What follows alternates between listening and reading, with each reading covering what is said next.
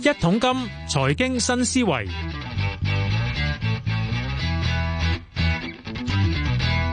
好，就到財經新思維環節，咁繼續揾啲好朋友上去講咩？講下樓市嘅，咁特別係呢個呢個禮拜樓市好多嘢講，下個禮拜仲都係講啊，下個禮拜預算案啊嘛， 咁甚至各界咧持份者都話撤辣啦，唔撤辣好大件事嘅，咁係咪撤辣就解決晒所有問題先？好，我哋喺個諗想揾嚟呢，就係長益地產總裁啊汪敦敬啊 Lawrence 嘅，Lawrence 你好，你好，老細。啊先嚟一個問題先，一係龍年喎有冇呢個小陽春先？即係正如我過年前受訪問一樣咧，都係我哋過年前係唔覺去誒、呃、將會出現嘅。嗯咁第一個禮拜大家都睇到啦，即係十大屋苑零成交啊，即係。梗係啦，要。拜年嗰個要旅行噶嘛。不過我想補充下喎，第二個星期似乎唔錯嗱，第二個星期呢，我哋又會睇到成交量回復回復啦。大家如果睇十大屋苑，嗯嗯嗯即係行家嘅十大屋苑回復翻之前咁啦。咁發生咩事呢？第二個星期樓市呢，有一個數據一定要誒、呃、了解嘅就係、多咗三成嘅新客戶㗎。新客戶係咁呢個新人新新客戶呢，算係一個近年好消息㗎啦，即係穩定地多咗。我就想知佢邊度嚟咧？即係一直啲潛在買家突然間蒲出嚟啊，定點先？我認為咧，一定要留意呢啲買家咧。我認為一定程度係本來擺錢喺銀行收息嘅客。哦我，認為呢啲買家較多，啊咁好多都話哦，收息而家本來五厘幾而家，落緊嚟三三厘厘零四㗎啦，厘啊係啊係啊。咁變咗就但係買樓個收租回報率咧，因為呃得晒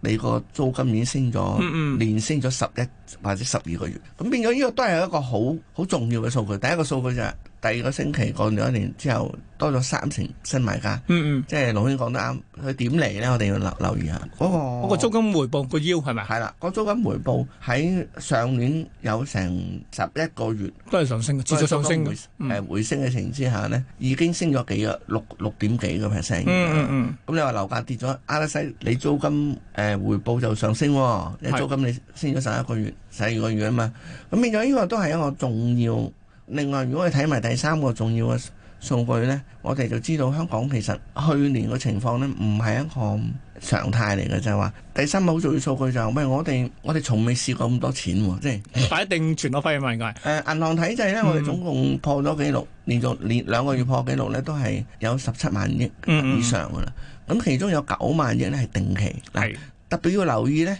其中有四萬億咧喺過去兩年裏邊唔係做定期，喺市場吸咗入嚟。咁兩四萬億咧係可以足夠還錢全港所有住宅按揭，即係清晒兩次。 double 添啊，仲要。係啊，冇錯。 所以你可以見到咧，就係話成件事唔啱比例嘅。嗯咁咁樣我哋話啊，咁我哋今次樓市就算點悲都好咧，誒、其實我哋唔缺錢，貧富懸殊。所以我唔買。住啫嘛。 係啦，冇錯。咁變咗唔缺錢嘅，係咁喺而家咧就開始細水長流。誒、有啲喂，不如買層樓啦，你你話點做定期冇乜着數，變嗯咗嗯，咁樣會唔會成為一個係啦大浪咧？會唔會成個趨勢跟住誒持續先？ 短期內唔會嘅，誒、嗯長期內就唔知，因為呢個係情緒化問題。嗯短期內點解唔會呢？因為香港人對好消息呢，而家要成兩倍 呢，慢兩倍嘅，即係你話麻木啦，而家係咪？ 係啦。但啲壞消息對咧，壞消息哇呢好快就即刻放大彈開。鏡，快一倍 就誒困擾多一倍。咁嗯點解香港人現在狀態呢，誒對好消息比較麻木嗯遲鈍，壞消息會比較即係快同敏感。咁喺咁嘅情況之下呢。誒、我相信而家算係一個幾好嘅，我即係話，即係我哋做地產代理呢，唔好意思啊，可能行家唔係中唔係好中意我咁講， 咁我覺得呢，做地誒、算係 so far so good 嘅啦，有得做啊嘛，有得咁做成交量又多翻。嗱，但係咧，我最近譬如前兩日見阿施工都講啦，佢話喂，其實咧嗱，去到嗱一手減完咗一一批一浪噶啦，而家到二手要減，假如想出出貨嘅話，二手都減嘅話咧，即係啲需求就又翻翻嚟啊！呢個有冇原因嘅先？誒、當然減價會有影響啦，減價影響第一平咗，第二就係收租回報率唔係同冇錯咗呢你收租即係回報投資個意義係好重要嘅，嗯，但係最影響樓市其實係嗰班定期咯，即係我批定期嗰批定期嗯幾時去出翻向嚟就好掂啦。係啦，你話好多人睇聯儲局個息口，嗰、唔係最大影響，因為嗰個其實呢，相對上呢，冇人因為聯儲局加呢個息嘅幅度呢而供唔起嘅，但當然會供得辛苦咗。嗯嗯我哋睇到我哋呢，誒、我我哋見到啲傳媒呢一樣呢，同頭先講，哦，哎呀，我哋多咗好多負資產啊！誒、誒誒，所以我哋試下咪好大件事啊！但係你睇翻我哋個壞帳率咧，係係零點零八個 percent 啫，零點一都冇。係啊，零點一即千分一都冇咯，唔係因為我哋嗯，過去十一年咧，嗯我哋係用咗俱樂部制，係啊，即係樓市辣椒有一個俱樂部制，嗯即係你冇呢個入息比率，你唔使諗啦，你唔使話 record 壞，唔俾你入會。嗯嗯，咁變咗香港樓市係其中一個好穩陣，除咗你自己驚之外咧，嗯或者你有其他需要之 外，要褪出嚟，冇錯。嚇咁喂，但係你都慶幸喎，你可以你減碼價都估到喎，嚇。你減碼價都估到喎，即係你就係喺內地而家減碼價都估唔到嘅真係，誒、嗯但係我哋同內地嘅房屋問題係完全兩回事嘅。係係係，內地嘅房屋問題係牽涉地方債同埋企業債，嗯嗯，或者啊兩者之間一個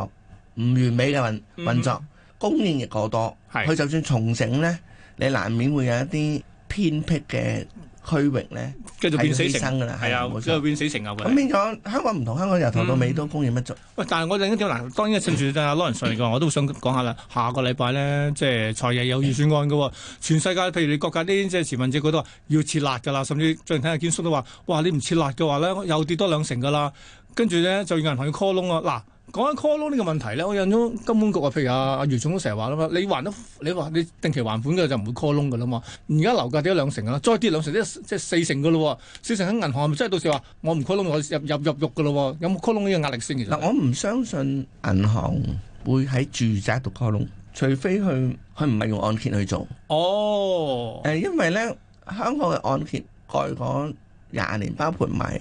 誒經過八九十年代去到沙士，我諗我哋嘅按揭住宅按揭系統呢，其實係好優秀，可以話全世界誒、呃其中一個最穩陣啊嘅，即係中國人睇層樓個壞帳。佢唔會自毀。我認為銀行如果做呢樣嘢自毀長城，唔會啊嗯唔會。銀行唔會做蝕本生意，亦唔會自毀長城。咁所以我又覺得呢個問題唔使太。哦，咁佢所講，即係譬如建叔所講嘅 call 窿，或者係 call 啲譬如商業借貸啊，我唔知邊叔誒所指啦，但係我呃我我用我知識去回應。咁當然啦，而家其實投資者呢兩年要面對嘅咧，就係話是否會被 call 窿。係啦，冇錯因係。為點解咧？有有有中間有好多商你業嗯講，但係你講係投資者喎，唔係即係專業人士喎，係啦，唔係自住，嗯唔係自宅住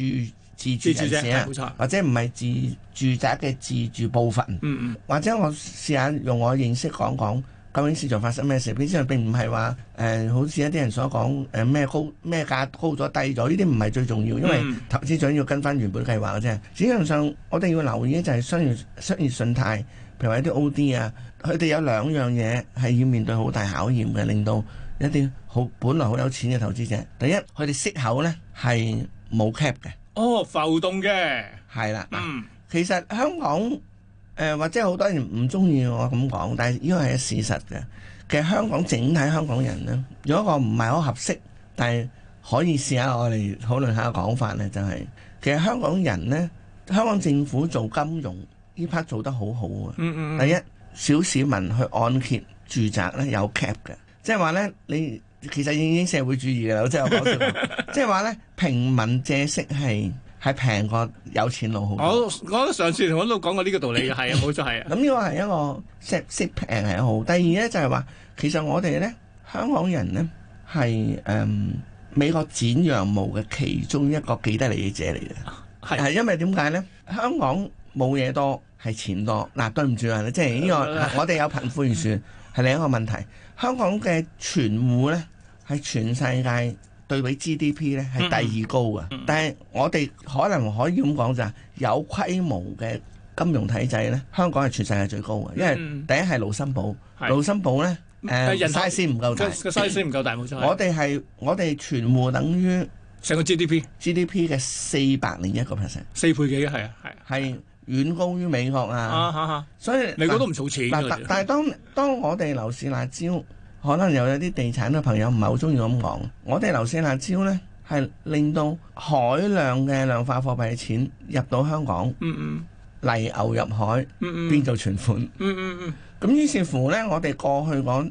兩年嘅高息期呢，嗯定存款高息期呢，香港人係享受咗好多噶。即係你你唱得幾差一件事，幾啤一件事，香港人享受嗰到個存款呢係海量嘅。我哋其實過去兩年兩三年呢，仲有一個突破噶，就係話我哋嗰個定期存款唔係由於我哋按揭高得嚟嘅。我問翻我哋我嘅 banker，佢最初唔肯講，但 係終於佢陸續認咧，就係話係我哋點解我哋定期可以存款曾經去過五厘幾呢？因為我哋係買美息美國債券美產品。債美債產品。咁所以變咗呢，我哋明白咗呢個道理呢，我哋就好容易會知道二零二四年發生咩事，因為呢，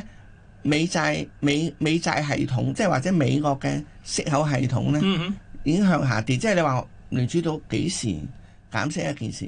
但係佢嘅按揭已經減咗，房地美房房貸美已經減咗。第二就係美國債券亦喺度減緊嘅個嗯啊個息腰口。係個個債息嘅落緊嚟係，咁變咗咧，就當我哋美債由六七八個 percent 去到三點八個 percent，嗯咁我哋嘅我哋定期息咧，誒、我哋一早講咗，事前講咗啦，一定大幅下跌嘅，嗯嗯即係呢個嘢係事實。咁我哋個我哋喺定期存款裏邊聚集過多嘅錢咧，就會預灌出場嘅。嗯嗯，咁冇錯係會慢啲，但但係係佢一定會出場。係，啊，因但為係都要流出流出呢個即係存款市場流啊，啊，流出呢個係啦，誒誒誒，全部市場，所以變咗咧，市場一定係會有所改變嘅。嗯嗯，但係你話係唔係好好呢？咁因為香港人已經好好悲㗎啦，悲到就係話你講好嘅因素有罪嘅， 要面對圍攻嘅，咁啊變咗就我知 啊，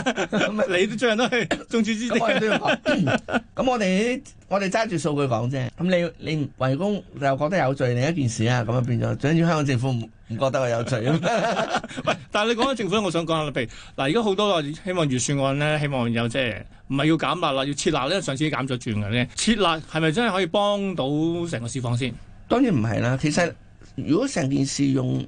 設立同唔設立去討論呢，嗯其實好狹窄嘅，因為我哋應該房屋政策係針對市場需要去做需求嘢睇需求，令係令到做咗最好嘅分配。啊，嗱，舉個例，而家好荒謬咧，冇人去討論嘅，嗯，係咪啊？就係話其實而家我哋嘅政策係咩啫？我哋一個人口開放政策。誒韓信點兵嗯多多益善，嗯唔係咩？我我我我收到嘅信息係咁喎，即係話你有人才多多都要，嚟啊！但係我哋好似冇準備，啊，你講配套，誒、我係啊，我哋好似冇準備個政策去安排多啲租盤放出嚟。呃租盤係冇我錯，哋嘅房屋政策而家咧，即係唔好話係咪設難，我哋而家嘅房屋政策咧係對買樓收租者封殺嘅，封殺係即係話你唔好買啊，買我就罰你重稅。咁呢樣嘢咧，我覺得要理順。第一，買樓收租一直都唔應該當佢短炒嘅，由開始已經定錯咗啦。所以我哋話讚香港政府誒、呃林鄭 plan、波叔 plan，我哋同意啱。嗯，或者我哋都有份提議。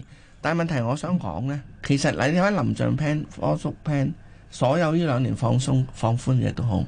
喺低温都唔應該做㗎啦。啊，你話換樓低温都唔應該做㗎啦。同樣買樓收租，如果你話哎呀我好驚，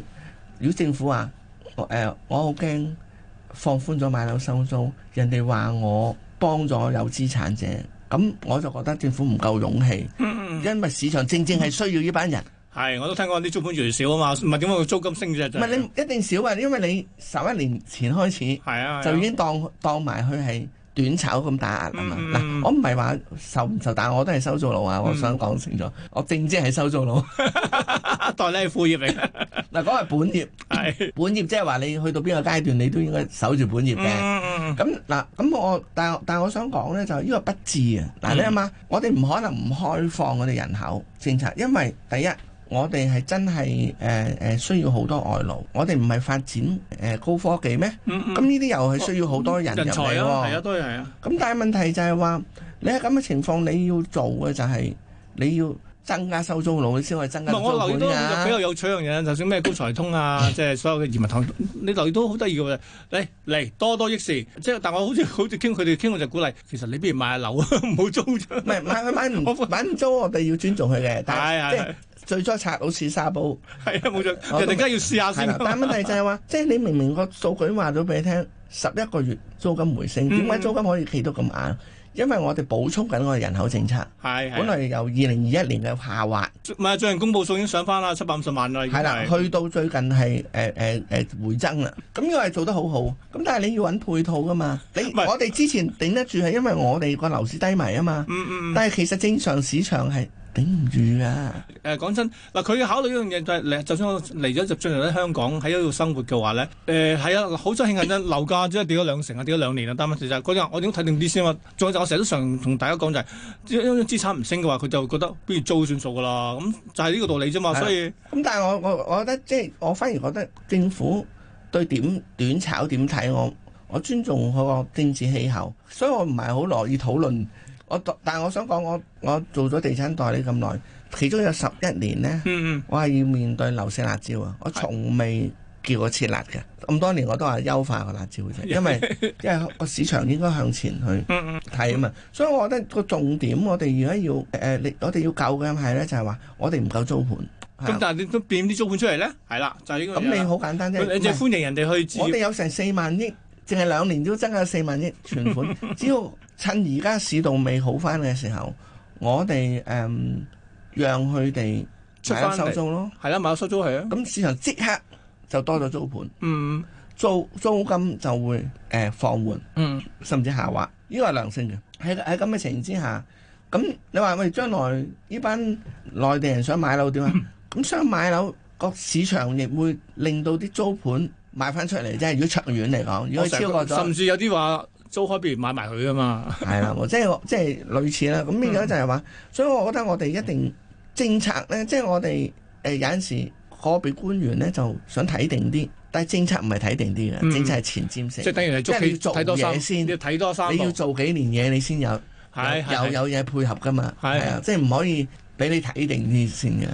嘅。即係我我我反而覺得唔睇，所以我覺得而家市場唔差，冇錯，我哋仍然係面對波譎雲詭嘅國際局面。嗯我哋如果去打個冷震，我哋都要受影響嘅。嗯嗯誒，同埋我哋仍然面面對一啲對麻正面誒，對正面消息麻木誒 嗯，負面消息就放大，但係問題就係話，我覺得呢樣嘢會改善嘅，因為點解？第一咧就係、誒、似乎忍耐咗咁多年，即係喺中美博弈裏邊咧，中方都日益主主動。誒、嗯嗯嗯，當然啦，我哋睇唔通啦，因為兩個高手，即係西門吹雪同葉孤城喺眼面，我哋最極其量喺對面眼面聽睇嘅，其實我我我哋係喺對面眼嗰個老傻和尚嚟嘅，係係啊，冇 錯，極其量啊，嗯即係即係睇得通極其量係去到咁。咁但係問題就係我哋仍然有係好被動嘅，即係誒、呃但係問題個數據已經係相當唔錯嘅，係係係數據已經調整到最好，最好意思就係話你已經去到收租回報率好多有三點幾四個 percent，嗯甚至嗯四以上。嗯咁即係我講住宅，咁其實已經係可應做嘅嘢，佢已經做好咗。我哋唔可以話，喂一個一個二零二三年政府誒、呃令到傻全香港人誒、嗯呃都有美債紅利，嗯， 未就係咁嘅情況之下，係因為我哋有定存存款定紅存定冇存錯，紅利。係咁喺咁嘅情形之下，所以我哋個購買力特別少出嚟。咁我我唔會覺得二零二三年一個正常下跌嘅事咯，佢係嗯嗯嗯佢係純純屬意外，係係喺一個即係呃誒環境裏邊一個即係意外副產品嚟嘅啫。係啦，但係唔代表我模式喺二零二四會重複㗎，所以唔大家要會小啊，心因為嗯個劇情亦未必係需要，因啱啊啱啱，為佢本身唔係劇情嚟 嘅，劇情係需要係係我哋意留外好多錢喺意外嗯銀行造成，係留好多錢喺銀行，啊安全啲，同埋俾多啲息你收。咁喺咁嘅情形之下呢，但係我哋實力仍然保持。 嗯嗯，你話我哋係咪股票冇咗好多錢呢？誒、誒、用資本主義社會個角度係嘅，係但係要用社會主義咧，未必係，因為咧、嗯社會主義覺得個定價由我定噶嘛，明 社會主義係講究誒、官方定價。嗱、即係我係當然我唔係我唔係話傳譯去係官方定價，但係社會主義係價格局有價格局嘅。嗯嗯咁所以佢個所謂定價呢，所謂價錢呢，我哋好多時都都係好多時會計分數呢，係去嚴重偏低嘅。係係嗯咁當然啦，亦係一場國際嘅仗。啊佢咁低，亦對將來如果美國誒、呃有乜動盪呢，可能對